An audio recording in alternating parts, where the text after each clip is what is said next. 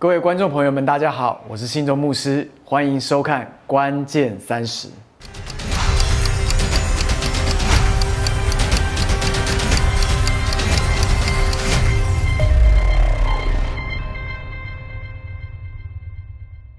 Merry Christmas，圣诞快乐！圣诞节是一年最美丽的时刻，不管是大街小巷，或者是商家，都布满了五颜六色的灯光，把城市点得更加的明亮。到处也会听到圣诞的歌曲，甚至你会看见一群一群的人，他们正在报佳音，使整个城市都浸泡在一种特别的平安当中。从圣诞的英文 Christmas 这个字，我们就知道它是关乎基督的诞生，因为 Christ。就是基督，而耶稣基督就是我们庆祝圣诞节的原因。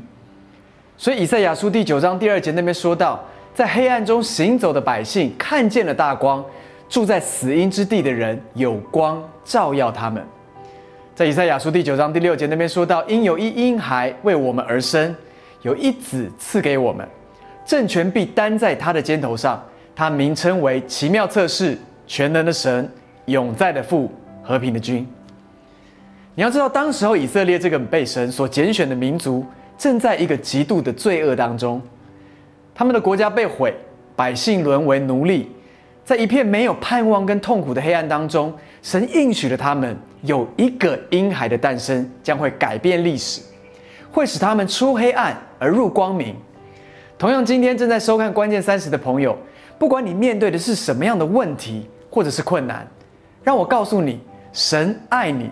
他为你预备了一个美好的计划和幸福的未来，只要你愿意，你将领受到这美好的礼物。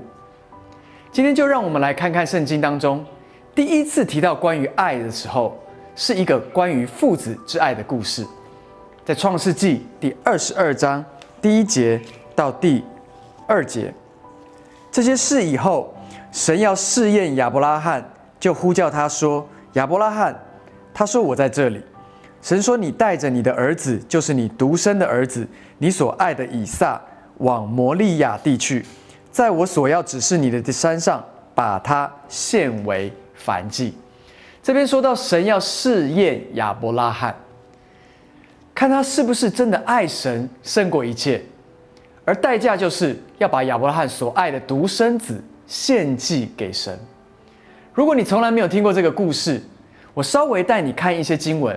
让你了解这个故事的来龙去脉，所以我们往前翻到创世纪第十七章的第一节到第五节，这边说到亚伯兰年九十九岁的时候，耶和华向他显现，对他说：“我是全能的神，你当在我面前做完全人，我就与你立约，使你的后裔极其繁多。”亚伯兰俯伏在地，神又对他说：“我与你立约，你要做多国的父。”从此以后，你的名不再叫亚伯兰，要叫亚伯拉罕，因为我已立你做多国的父。这个地方你要知道，当时候的亚伯拉罕还叫做亚伯兰，而他的妻子撒来已经九十岁了，他们根本生不出一个孩子来。神却跟他说：“我要跟你立约，我要使你的后裔极其的繁多到一个地步，因此你的名字。”就可以改成亚伯拉罕了，因为亚伯拉罕的意思就是多国之父。大家，你来想想看，如果你已经要一百岁，然后你的太太九十岁，你突然听到这句话，你会相信吗？亚伯拉罕的妻子撒莱自己都不相信，她已老去的身体还能够生产，因为就连年轻力壮的时候都没有办法怀孕，更何况她现在都已经是老阿婆了。但是亚伯拉罕却在这个时候，他看到那完全不可能的环境之上，他选择了相信神。果然就在隔一年，他真的生出了一个儿子，取名叫做以撒。亚伯拉罕为他大摆宴席，因为这位富豪终于老来得子了，有人可以继承家业了。可想而知，亚伯拉罕会有多么疼爱这个独子。必定给他的是最好的照顾。圣经上面有形容亚伯拉罕就有三百一十八个非常强壮男生的仆人。我无法想象会有多少个仆人是专门来照顾以撒的。他无论做什么事情，我相信一定都有一堆人要来帮助他。而就这样，到了以撒大约十六、十七岁的时候，亚伯拉罕的挑战就来了，因为神要试验他，看看他是不是一个爱神胜过一切的人，是不是一个真实顺服、有信心的人。因此，神说：“带着你的儿子，就是你独生的儿子，你所爱的以撒，往摩利亚地区。”在我所要指示你的山上，把它献为燔祭。我相信亚伯拉罕心中充满了挣扎，他所期盼了一辈子，好不容易才生出来的儿子，现在神竟然要回来跟他要走。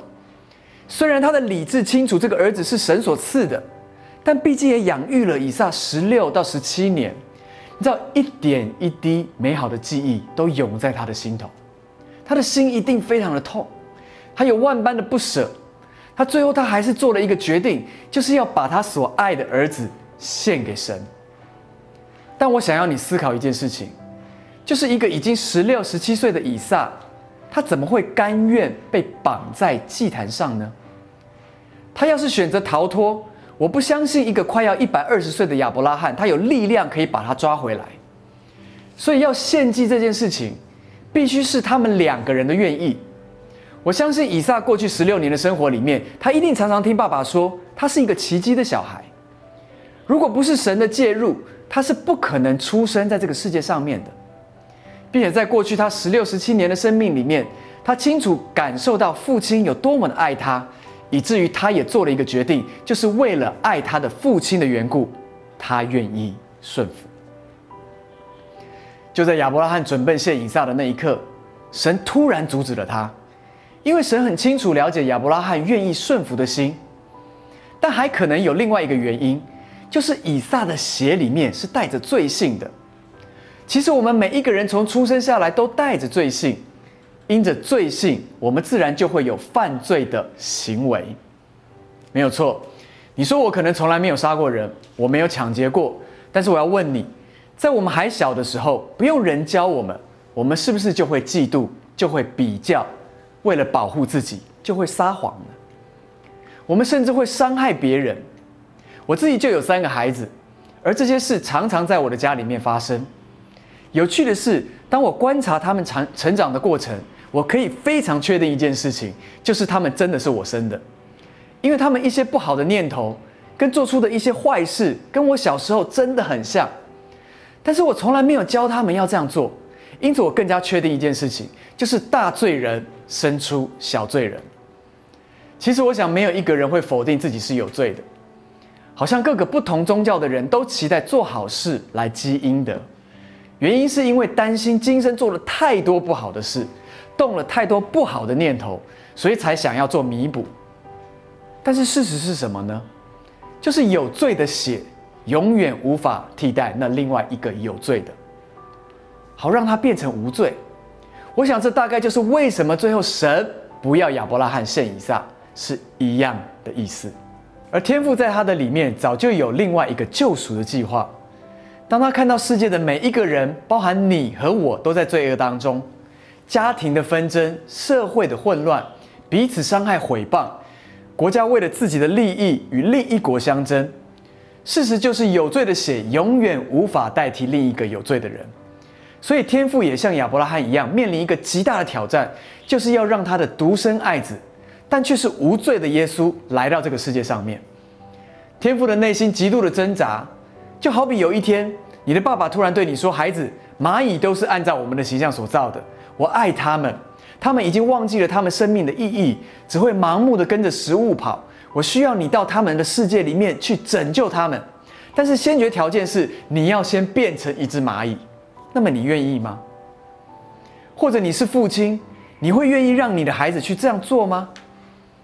我想他们必须拥有对彼此一个极大的信任跟极大的爱，然后他们也共同拥有对蚂蚁这个族群极大的怜悯跟爱，这样的事情才可能发生。所以约翰福音第三章第十六节这边说到，神爱世人，甚至将他的独生子赐给他们，叫一切信他的。不至灭亡，反得永生。这就是天父对我们的爱。他把他所爱的独生子赐给了我们。现在你应该更加了解为什么圣诞节被称为一个爱的季节了吧？而耶稣也因为爱他的天赋，以至于他愿意牺牲他自己。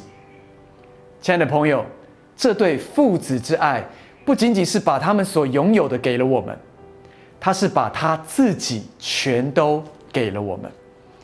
罗马书第八章第三十二节，这个地方说到。神既不爱惜自己的儿子，为我们众人舍了，岂不也把万物和他一同白白的赐给我们吗？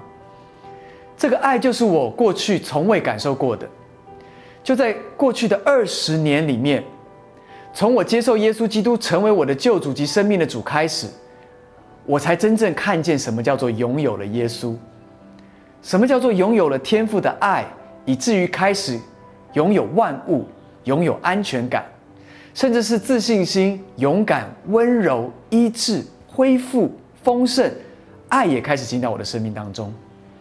而这个转泪点，就是发生在二十年前我二十七岁的生日 party 上面。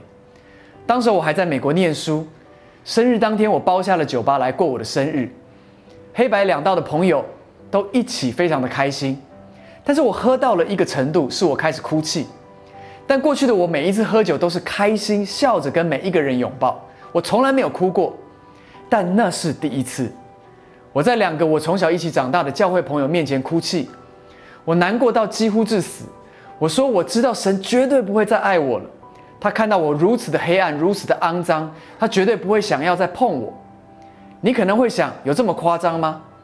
其实当时我已经有两到三年的时间，每一周我四天的晚上都在舞厅跟酒吧里面喝酒。当时我周围有许多帮派的朋友们，我们不是拿刀，而是拿枪。我的车厢里面常常载着五六把的改造手枪，会带着二三十个人去围住韩国人的舞厅，把伤害我朋友的人拖出来毒打一顿。我也经经历了在 KTV 里面唱歌被人开枪扫射，也曾经在半夜两点酒吧停止营业而不再供酒给我的时候，因为喝得不够尽兴，我就直接把那个酒吧给砸了。当朋友用毒品的时候，我也进去参一咖。我开始喜欢毒品所带来的感觉。亲爱的朋友，我不是一个坏人，虽然当时候可能很多我周围的人不是这样认为的，但我自己里面认为我并不是一个真正我所认为的坏人。我还认为我是一个非常讲义气的人，只要是朋友的事，我都赴汤蹈火在所不惜。当然，我也从来不会推脱说是我交到坏朋友。我只想要告诉你的是，我内心里面有太多的黑暗，我仿佛是在黑暗行走的百姓，我仿佛是住在死荫之地的人。但是感谢神，就在我喝醉哭泣的时候，神听到了我的呼求。你要知道，即使他是全能神，他也只能拯救那一些自己清楚知道自己在黑暗当中而想要脱离的人。当时我的哭泣里充满了绝望。我的哭泣里充满了痛悔，我不再看到是什么人在我成长的过程里面对我做了什么伤害的事，我只知道我何等的黑暗。如果有任何的可能，我需要得着救赎。而就在一个月后，我走进了教会。就在那一次牧师呼召的时候，我走到台前，承认我是一个罪人，我急需要得着拯救。我遇见了这位为我而生的婴孩。我听见了天父直接对我说：“Welcome home。”我感受到这个世界不能给我的安全感，我真的回家了。这二十年，我仿佛成为了一个新造的人，旧事已过，都变成新的了。我开始有自信，我开始产生正面的影响力，对我周围的人，我开始经历什么叫做丰盛富足，却不带着忧虑。我开始看见机会的门一个一个为我打开。而今天我也要问你：你是否看见这位圣诞节的耶稣？他是为你而生，他带给你盼望，他用尽他的生命来爱你。这位天父，这位独生爱子，他都在对你说：“孩子，是时候可以回家了。”好吧，让我们一起低头来祷告。亲爱的天父，我来到你的面前，无论你在网络上面收看。无论你是在你的手机上面收看，无论你用任何的方式，今天我相信神就在我们中间。所以我要特别为你祷告。如果你从来没有接受过耶稣基督成为你个人的救主，或许今年的圣诞节就是一个美好领受礼物的时刻。因此，我为你祷告。如果可以的话，我说一句，你跟我说一句：“亲爱的天父，我来到你的面前，我渴望你的爱也能够临到我。我欢迎耶稣基督住到我的里面。我承认我过去犯罪得罪了你。”而今天，我要邀请你用你的生命再一次的接近我，使我能够更像你，使我能够拥有一个蒙福的人生。圣灵，我欢迎你住到我的里面，引导我的生命，使我能够看见无限的可能发生在我的面前。今年的圣诞节，我愿意接受你成为我个人的救主。听我这样的祷告，是奉靠主耶稣基督的名求。阿门，亲爱的朋友，圣诞节的意义就是盼望，圣诞节的氛围就是爱。今天你是否接受了这位救主进到你的生命的里面呢？或许二零二零对你来说是一个非常震动的一年，但是我相信耶稣基督的盼望永远不会改变，他爱你，他保护你。